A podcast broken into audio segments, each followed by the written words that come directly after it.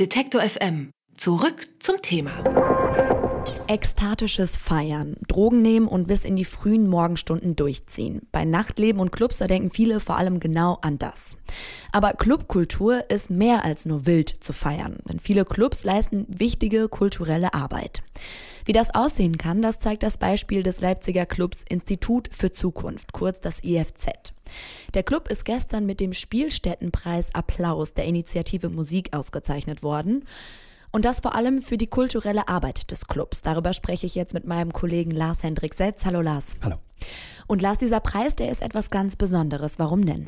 Eigentlich ist das ein Preis für Live-Spielstätten, in denen Konzerte gespielt werden, um ganz genau zu sein. Ein Preis für ähm, Spielstätten, in denen es mindestens 104 Konzerte im Jahr gibt. Äh, Clubs, die sich da normalerweise drauf bewerben, das sind äh, Läden wie Sonic Ballroom in Köln, das kennen vielleicht einige, oder Hafenklang in Hamburg, aber auch viele Jazzclubs oder kleinere Kulturvenues. Dass das IFZ da jetzt den Hauptpreis gewonnen hat, das ist durchaus erstaunlich erstaunlich. Und wofür genau wurde das IFZ jetzt ausgezeichnet? Also ich habe es gerade schon gesagt, es gab einmal den Hauptpreis, da hieß es in der Begründung, beim Booking wird auf ein ausgewogenes Geschlechterverhältnis geachtet. Es gibt teilweise ähm, sogar ausschließliche weibliche und queere Live-Acts und Rapperinnen auf der Bühne. Außerdem ähm, unterstützt das IFZ die lokale Szene, zum Beispiel durch Auftrittsmöglichkeiten, durch professionelle Gagen, aber auch durch die Vermietung von Proberäumen und das für wenig Kohle. Und das IFZ organisiert sich basisdemokratisch als unabhängiges Kollektiv. Das heißt, da steht kein Unternehmen dahinter oder einzelne Personen, die die Entscheidungen treffen, sondern das ist äh, kollektiv organisiert. Dafür hat das IFZ einmal die Auszeichnung eben als Spielstätte des Jahres bekommen. 40.000 Euro gibt es dafür. Und es gab darauf noch on top quasi den Jurypreis für Gleichstellung. Also da wird nochmal der Aspekt der Gleichstellungsarbeit unterstrichen. Dafür gibt es ebenfalls nochmal 5.000 Euro. Und äh, darüber habe ich mit zwei Leuten aus dem Kollektiv gesprochen, Xavi und Nele, die ähm, beide nur mit diesem Namen genannt werden wollen, auch ihrem Beitrag. Und die freuen sich über diese Unterstützung. Es ist ein riesengroßer Erfolg tatsächlich. Man kann es auch scheiße finden und das verstehe ich auch, aber es ist trotzdem quasi eine Auszeichnung von höchster Stelle.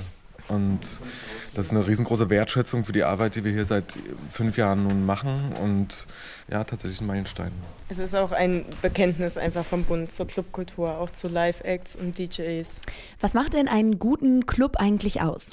Ich denke, da gibt es zwei Aspekte. Wir haben jetzt schon über die Dinge gesprochen, für die das äh, IFZ ausgezeichnet worden ist. Also starkes Engagement, starkes Community Building, ähm, dass ein Club nicht nur Selbstzweck ist, sondern dass bestimmte Dinge, soziokulturelle Arbeit weitergegeben wird. Und ich denke, der zweite Aspekt, der liegt fast schon auf der Hand, das ist ein gutes ausgewogenes Programm. Von DJs, Live-Acts, Diskussionsveranstaltungen, Kino, Konzerte finden hier auch statt, Lesungen, auch was für die Jüngeren in der Stadt, für Studenten, aber auch Erwachsenen-Techno. Jetzt bekommt das EFZ insgesamt 45.000 Euro für diese beiden Preise, die du genannt hast, also eine ganze Stange Geld. Weiß man denn schon, was damit passiert? Ja, also das Geld, das geht direkt in die Strukturen des Clubs und an dieser Stelle gibt es, glaube ich, dann hoffe ich, so eine Art Missverständnis. Viele denken noch immer, dass Clubbetreiben so etwas ist wie eine Großraumdisco haben, wo tausende Besucher jeden Monat hinkommen ähm, und wo man durch Ticketverkäufe und teure Drinks ähm, den Umsatz macht.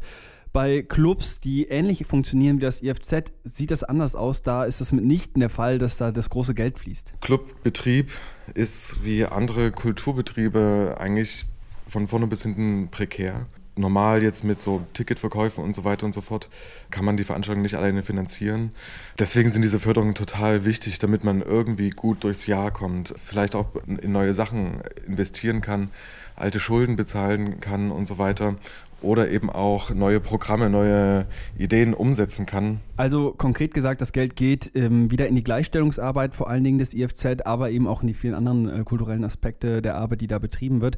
Und so eine Förderung, die ist im Bereich Clubkultur noch überhaupt nicht selbstverständlich. Also wenn man sich das zum Beispiel anschaut, äh, was die Kulturstiftung des Bundes fördert, dann ist das im Bereich Musik oft eher Hochkultur, Klassik, Jazz.